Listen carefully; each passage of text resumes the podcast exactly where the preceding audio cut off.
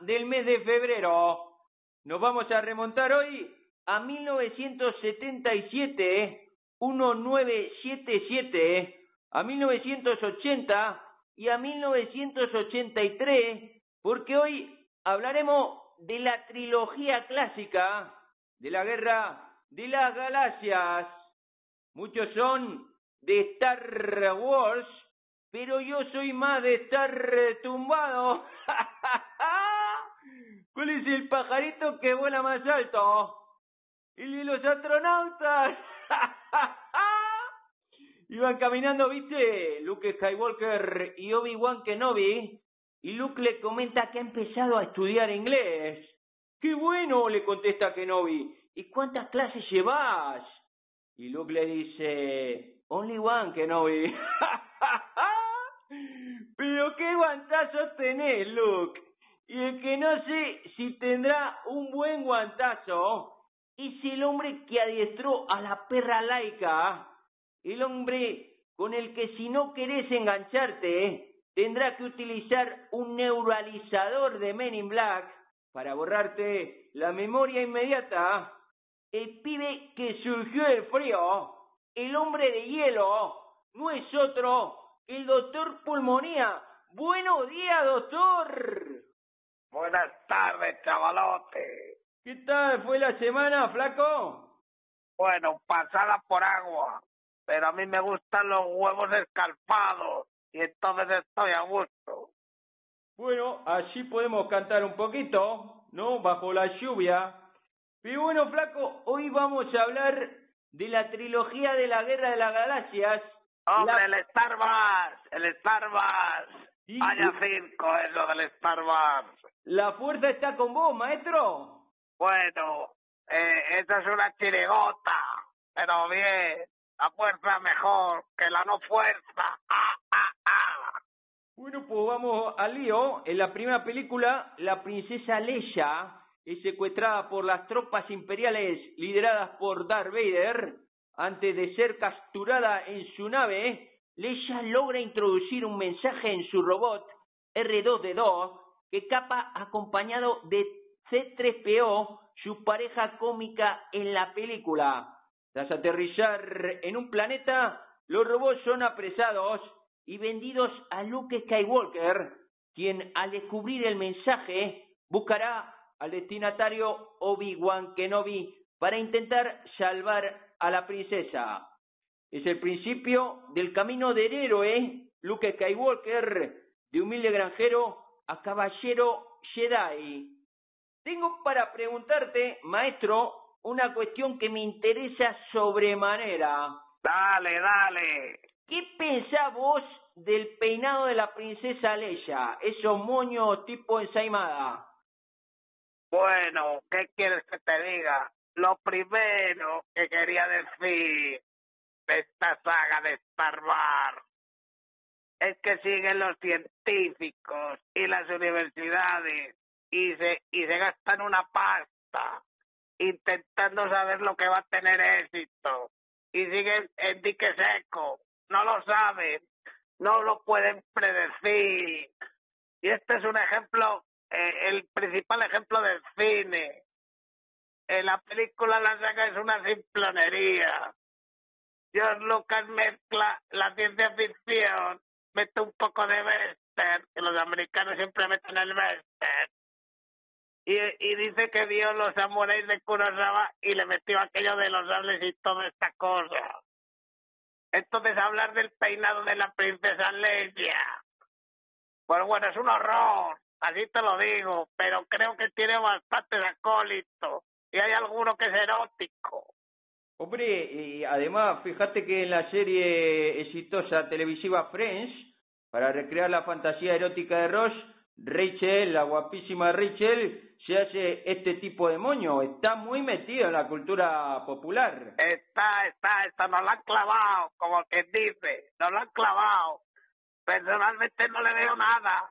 Es más, si me pone una señorita, las las tortillas esas, pues no me va, pero hay gente para todo, como en botica. ¿Sabés, Flaco, además de dónde viene? Porque George Lucas eh, quería hacer la película sobre Flash Gordon, pero no pudo por el tema de derechos, que vos sabés mucho, mucho de esto.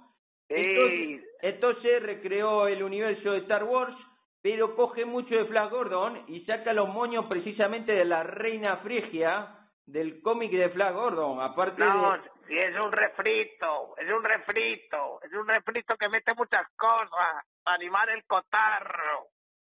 Y en esa época que tampoco estaban tan mal de medio, tenemos 2001, la de Kubrick y muchas otras que después tenían dinero, pues hace eso, hace unos huevos con unas patatas y un poco de pollo y ahí sale todo. Es, es una simplonería pero ahí, ahí está, historia viva, y la compró Disney, y ya no nos la vamos a quitar de encima para, para el resto de nuestras vidas, y de nuestros hijos y nietos. Y además la primera película de la saga fue nominada a los Oscars.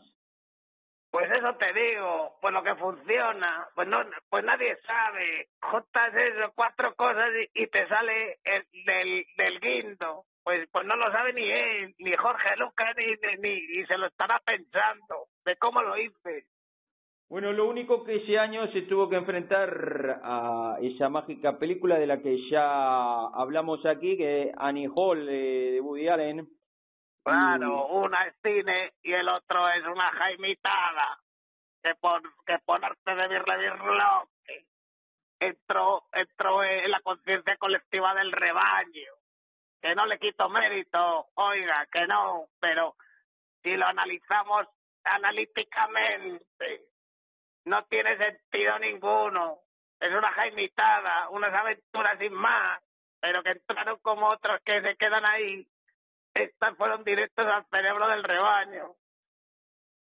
Bueno, y, y, y Harrison Ford, eh, este socarrón personaje que le toca, el, el de Han Solo, coincide en una época con otro extraordinario papel. Había también otra serie, ¿eh? ¿Cómo conocía a vuestra madre? En la que se plantean una pregunta. Si tuvieras que elegir con quién te quedas y eliminar uno de los personajes, ¿con quién te quedarías? ¿Con Han Solo o con Indiana Jones? Pues hombre, con Indiana, pero de aquí a Lima. Eso del Han Solo, eso. Eso es el Vester, es la parte Vester del de, Star Wars que tienen que meter a un pistolero, que los americanos no, hacen cine sin vester, en cualquier lado te lo ves, pero de toda la vida, hacen el cine y de repente hacen el vester, pues le meten un poquito ahí, el Han Solo con el otro bicho, pues bueno, pero no, me quedo con Indiana, por supuesto, Spielberg. Muy bien. Chihuahua, Chihuahua, el bicho pero bueno, y aunque sea hace mucho tiempo y en una galaxia muy, muy, muy lejana, ¿vos crees que hay algo más aparte de este mundo ahora mismo? Pues hombre, están ahora estudiando lo de los agujeros del gusano y todas estas cosas. Bueno, yo, yo sí creo que no estamos solos y que es probable que seamos como un hormiguero, como cuando vamos al campo y, y vemos todo lo demás y estamos en el hormiguero. Yo creo que hay más cosas, pero también hay que hacer una matización. ¿Qué es lo que podemos ver? Tenemos un cerebro y unos ojos y, y vemos en tridimensional. Pero puede ser que haya cosas que no podamos ver. Ahí lo dejo. Bueno, de, de hecho, a primera vista, todo el mundo microscópico no lo vemos. No, y muchas cosas. Nosotros vemos el mundo, pero eso no quiere decir que sea todo lo que hay. Y lo digo en el hormiguero. Pero si sales del hormiguero de galaxias y galaxias y, y el tiempo y todo aquello de Einstein y de, y, de, y de estas cosas que se están estudiando, no hay que descartar nada, pero lo que no voy a entrar es en el friquismo de los ovnis y esas cosas y de los UFO. Ahí no me pillas. Además, hay, hay teorías que dicen que el tiempo y el espacio son lo mismo, ¿no, Flaco? No, y de la, y de la realidad es paralela, que no hay que descartar nada. Pero estamos muy ciegos aún, somos muy primitivos. Pese a que tengamos Netflix y eso, somos muy primitivos. tenía un chiste Woody Allen que era en torno al tiempo y al espacio, que decía, bueno, pues si yo voy a una persona y le pregunto qué hora es, y me pregunte dos y me responde dos kilómetros, pues, pues, pues nos quedamos bastante bien, ¿no? Claro, ahí, muy bueno, muy bueno. Bueno, de todas maneras, dentro de las películas del universo de Star Wars, para mí la mejor, sin duda alguna, es el Imperio Contraataca. ¿ah? Ya. Esa la vi yo en el Cine Reyes de Valladolid.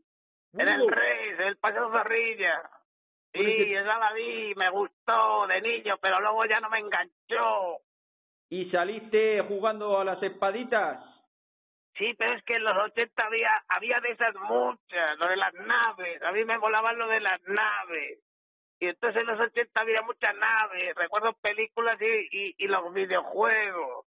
Pero entonces no se preveía ni se sabía lo que estaba ocurriendo con el Star Wars.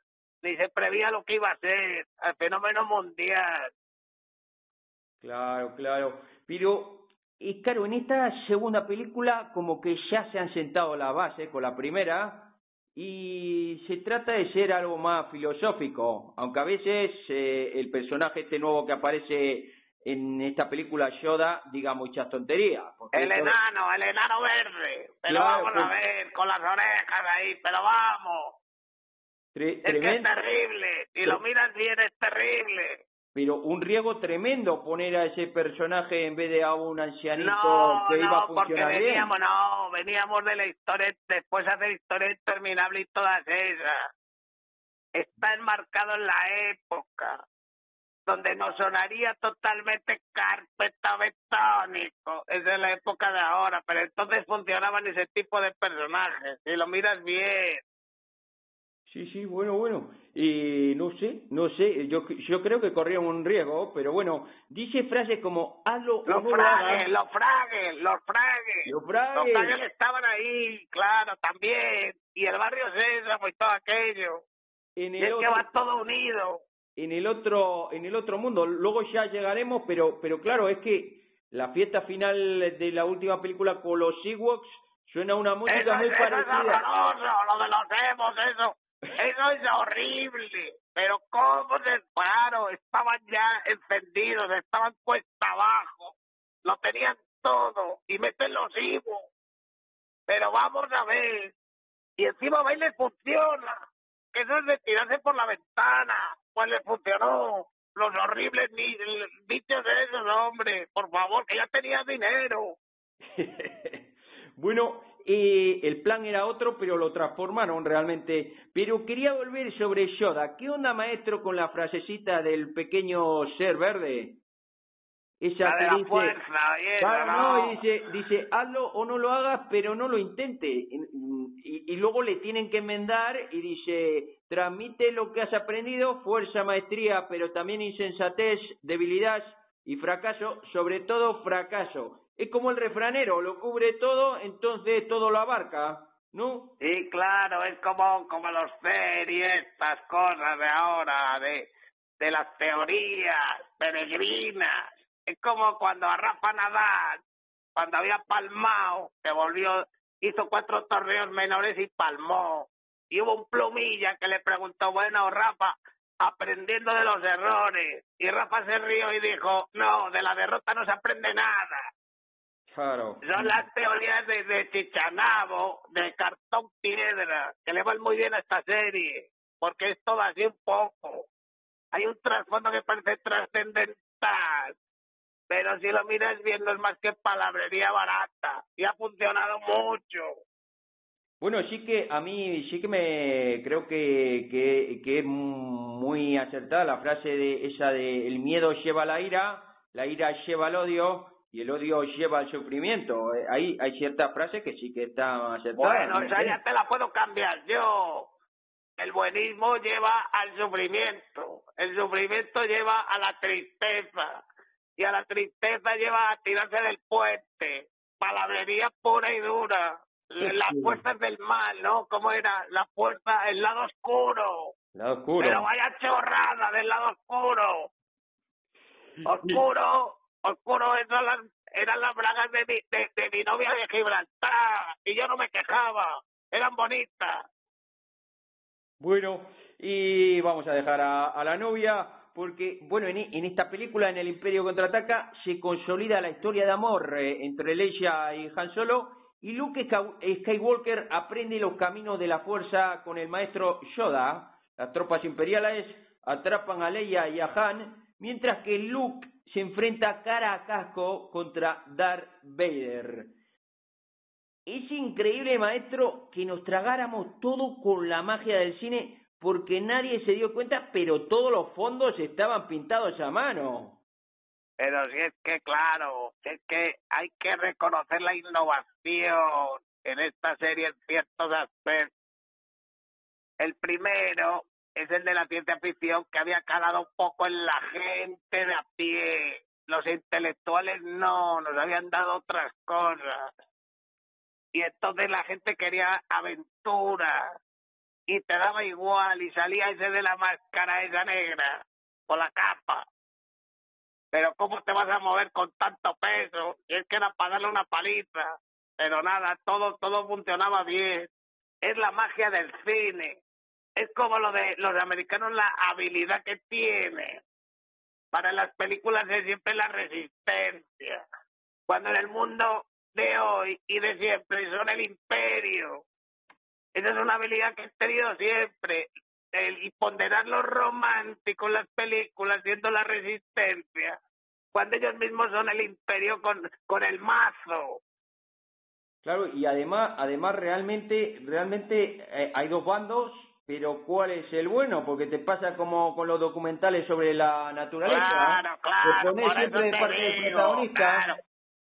Depende de dónde vivas, eres los buenos o los malos. A mí las, las series y las películas que simplifican tanto, quién es el bueno y quién es el malo, me, me producen mucho nerviosismo. Y es más, te diría que estas películas de buenos y malos, lo que más me revienta, y esta es una de ellas, es que los, los buenos nunca palman, siempre van cargándose gente. Y si ves la gente que se carga, en algunas culturas serían catalogados como asesinos en serie. Y ellos tienen un rasguño. Mm, claro.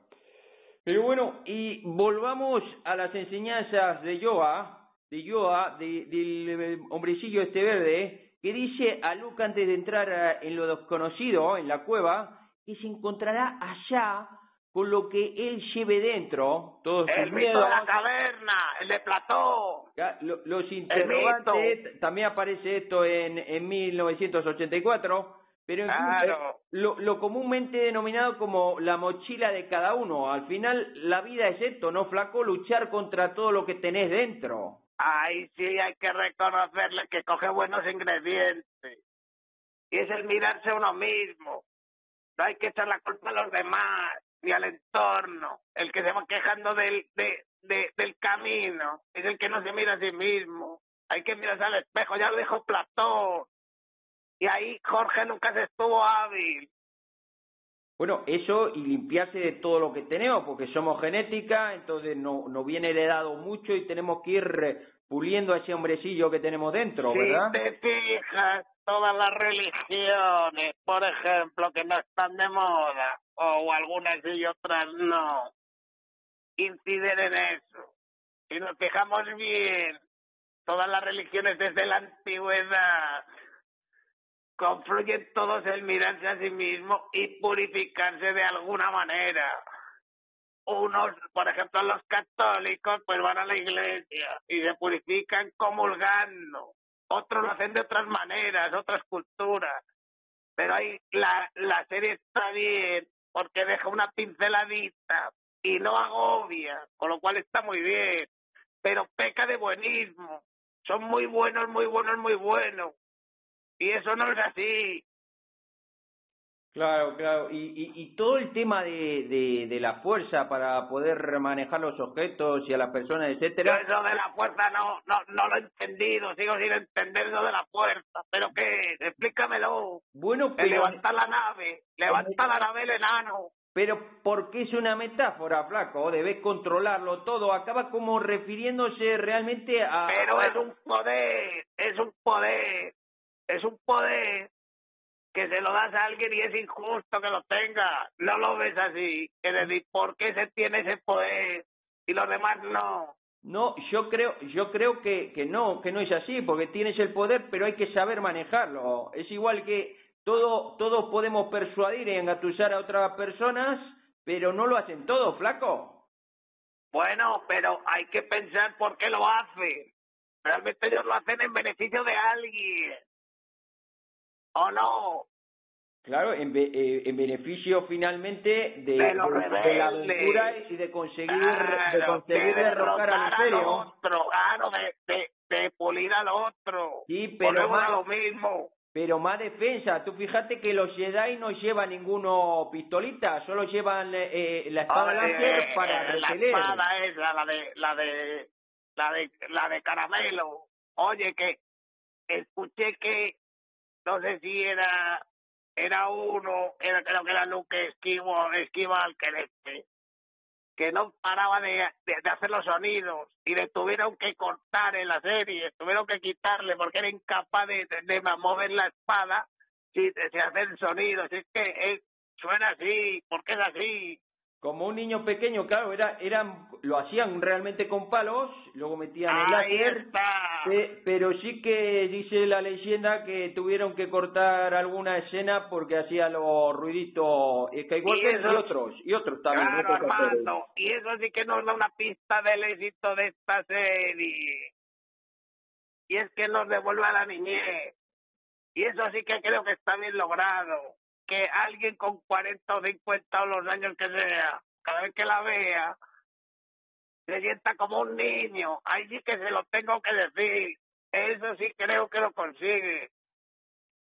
Y, y, y otra cosa importante también de, de Yoda es cuando se da la paradoja que Yoda le dije a, a Luke que no está preparado, su formación no ha acabado y que no puede enfrentarse aún a Darth Vader, pero aún así Luke eh, acude en auxilio de sus amigos y a enfrentarse contra el que a la postre develará un terrible secreto, Darth Vader, eh, claro, aquí se plantea qué es lo correcto o lo incorrecto. ¿Tenemos un destino marcado o por el contrario, como dice Yoda, el futuro está en movimiento? Y, y por otra parte también, Flaco, el tema de alguien te dice, un maestro te dice que no vaya, no vaya, no vaya, tú lo Y contradices, dices, aunque no estoy preparado, me guío por el amor, por salvar a mis colegas, y al final te sale bien la jugada. ¿Cómo es esto, maestro?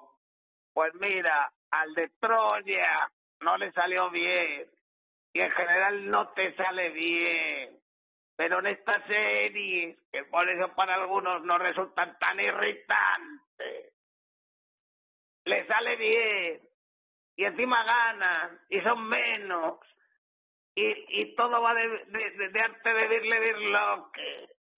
Y los planes salen bien siempre. Pero por favor, a la gente como nosotros, a la resistencia del cine, nos resulta un poco irritante. Mete un poco más de chicha, hombre, que no pasa nada. Pero, pero ¿y qué crees vos en el fondo de la cuestión eh, que el futuro está abierto o tenemos un destino marcado? Pues es una pregunta complicada como siempre, Armando. Siempre me pones en un brete.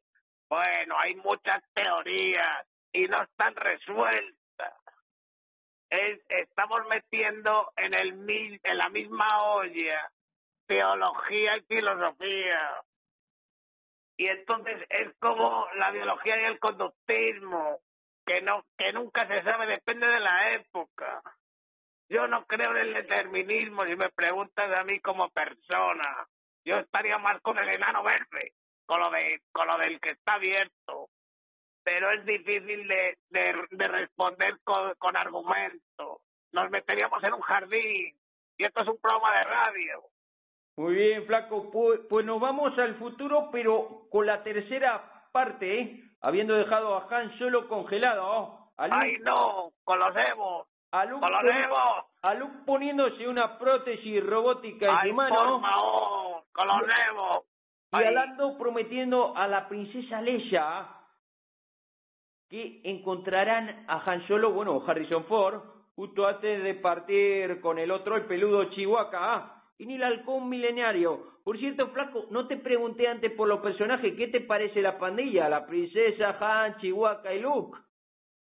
Pues hombre, parece chaquesperiano. No deja de tener otro tinte, ahí no me tembeste, sino que se respira más edad media.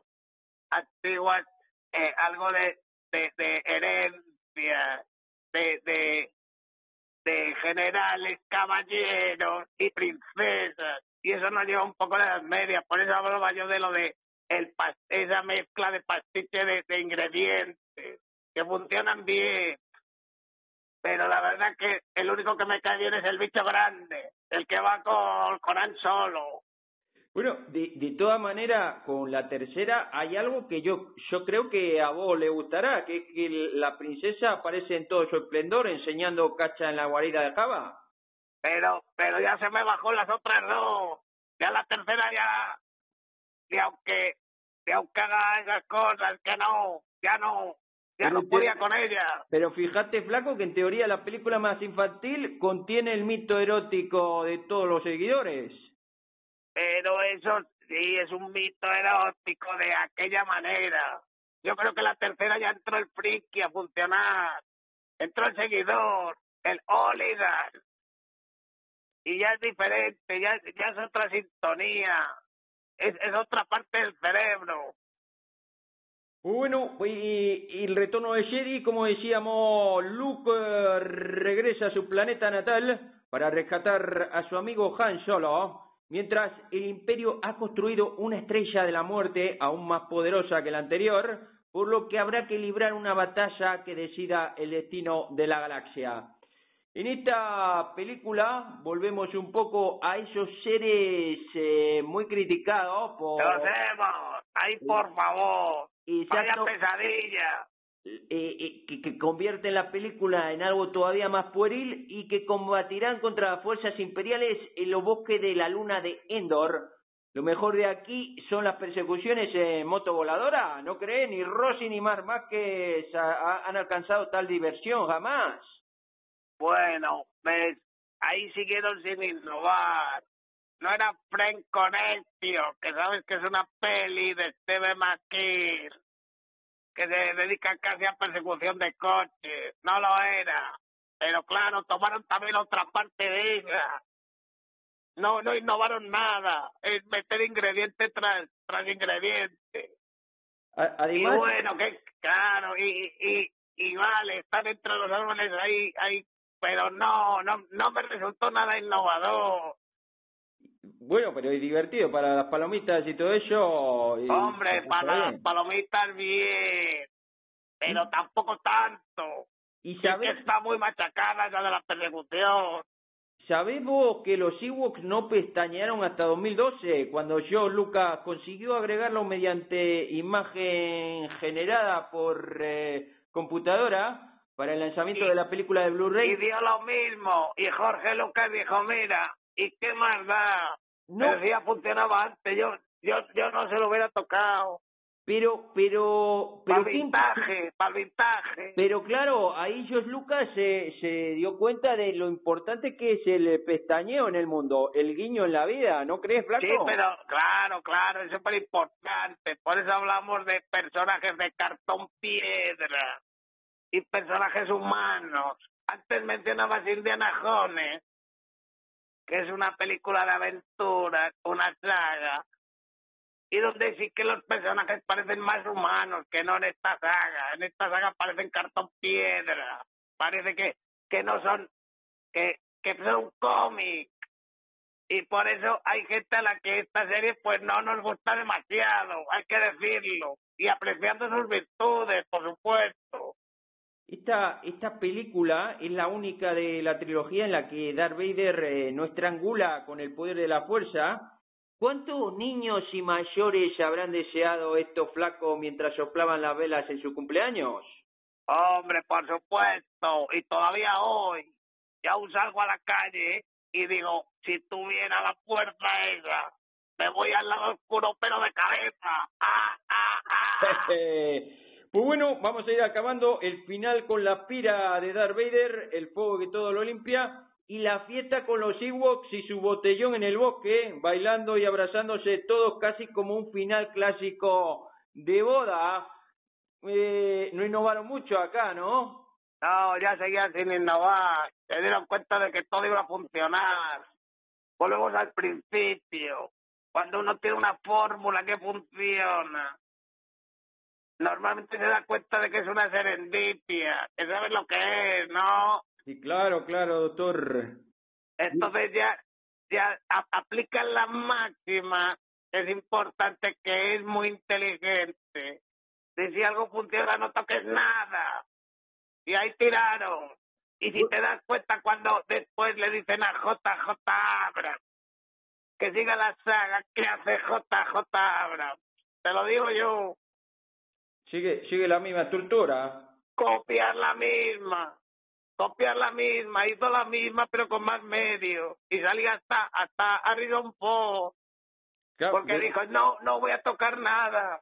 Que se me cae el tinglado de, hecho la, las estructuras de la película son muy parecidas haciendo es una copia es una copia flagrante. Dividiendo... porque no tuvo redaños a, a, a innovar es una fórmula no toques nada y dividiendo las acciones y todo eso. Pero no, me, no me negará, doctor, que el mejor aspecto de las tres películas es sin duda alguna la música. Ya estamos con la música, ahí la dado. Pero ahí la, la música de John Williams, Es, impresionante y ya sabe bueno, que... Oye, oye, eh, Williams, otro genio. Yo te pongo tres de Williams, del tiburón, el Star Wars y otra y no me la diferencia. Pero qué decís vos, si tenemos... Que no me la diferencia. Le pongo a un chaval Harry Potter, Parque Jurásico y Star Wars y, y me la diferencia perfectamente. Bueno, bueno, bueno. Menudo listo el Williams este. Vaya. Vaya un pico de, de orejas tierras. Un genio para mí, para vos no. Eh, además... Eh, Hombre, un, un feriante un feriante el Williams. Además, innova en esta trilogía porque realiza composiciones que se identifican con cada personaje, circunstancia que influirá en, en compositores posteriormente. Eh, destaca evidentemente el tema principal. La de, no, la, no, la de, no la de está, no, la de Vader está bien. Claro. La pero, del chan, chan, chan pero pero no pero eh, no no sé el entonces Superman el Superman también la hizo Williams qué puntaje le daría del 1 al 10 a la música que compuso John Williams pues hombre eh, claro si hace siempre la misma y es buena pues hay que darle un 10 y más si la sabes vender porque si encima hace la misma y todo el mundo te la compra eres un 10 eres un genio Williams eres un genio yo creo que, que es el estilo lo que está viendo, pero de, ah, te digo, el Superman, el Superman también era la de Star Wars. Que, que, vamos, dijo, pues, pues la misma, pues ¿para qué pensar? Pues bueno, veo que no nos vamos a entender aquí porque para mí John Williams es uno de los grandes. Entonces, pasamos a las recomendaciones que nos traes hoy de música, maestro. Vale, vamos a ir con la música que estaba aquí casi con la espada láser, estaba ahí buscándote. Oye, tú, tú si tuvieras espada láser, ¿de qué color la querías? Yo, evidentemente, la verde. Ay, verde, qué color más feo. qué color más. Oye, y si hubiera sido yo eh, un, acto de la peli importante, que le hubiera dicho a Jorge Lucas, dame una de, de color negro. ¿Y qué crees que me hubiera dicho? Que, que, que el negro es el del traje de Darth Vader, depende de dicho, claro, me hubiera dicho, vete a parla, pringao, que esto va a la aventura, hay que meter colorines. Ah, ah, ah. Pero bueno, bueno vamos, vamos va, a ir con la música. Que va de negro, estarías metido muy, muy, muy en el lado oscuro vos. Claro, claro, yo, yo iba del lado oscuro, pero, pero de cabeza, de cabeza. Vamos allá. A ver, ¿qué, no, ¿qué nos traes hoy, maestro? Pues mira, hemos estado esta semana intentando animar a la gente con la música, con grupos positivos. Y si es verdad que hay gente que somos singulares, que al revés, que lo que más les anima es caer en el pozo y retopar, en la tristeza. Y entonces hay un chico que se llama Depresión Sonora. No es un grupo, es un chaval. Y ha sacado una canción, imagínate, ¿quién me va a salvar? Como te puedes imaginar, no es la alegría de la huerta. ¡Ah, ah, ah! Ahí sí hay que enviarle a Lucky a su pandilla para ver si le sacan del lío. Claro, claro. No, hombre, si eres una persona optimista, puedes tender, puedes sentir tendencia suicida, del lado oscuro. Pero hay gente que no, que le, que le gusta, que le ayuda. Entonces lo vamos a poner, vamos a recomendarlo. Depresión sonora se llama el chaval. Muy bien, pues, pues lo apuntamos, luego lo, lo buscaremos. Eh, escúchame, Flaco, estamos pendientes de la obra literaria serbia de la semana sí, pasada. Hay que darle, hay que, hay, hay que, hay que desvelar, claro. Bueno, diste muy buena pista, pero para los que no lo hayan adivinado, ¿de qué obra se trataba, doctor? Pues habíamos dicho escritor serio, editorial minúscula y una guía de un país entre China y Rusia. El escritor se llama Esbetilava Sara, con B. Y el libro se llama Guía de Mongolia. Es muy interesante este libro porque aúna talento literario con ironía, cinismo y humor en un paisaje desolado y desértico de soledad que va mucho con los tiempos que vivimos. Recomendación. Yo lo adiviné y ya lo encargué a la librería y lo hemos empezado por acá. Ya le comentaré qué me pareció el book. Pero bueno, por fin, maestro, llegamos a la sesión donde aprendemos a ser unos maleducados, unos groseros, y vamos a ver eh, qué nos aconsejás hoy, doctor. Bueno, hoy vamos a seguir en el transporte público, en el autobús, en el tren. Muy bien. Pero esta vez no vamos dentro, vamos a ser los que subimos. Ok. Y entonces tú subes y ves los asientos, no hace falta que estén todos llenos. Aunque hay algunos vacíos, nos puede valer. Y hay que buscar algún elemento sentado, o una embarazadísima, o alguien tullido, y acercarse a él y decirle, oiga, me cede su asiento. Y cuando te mire y te diga, no, hay que decirle, egoísta, eres un egoísta, insolidario.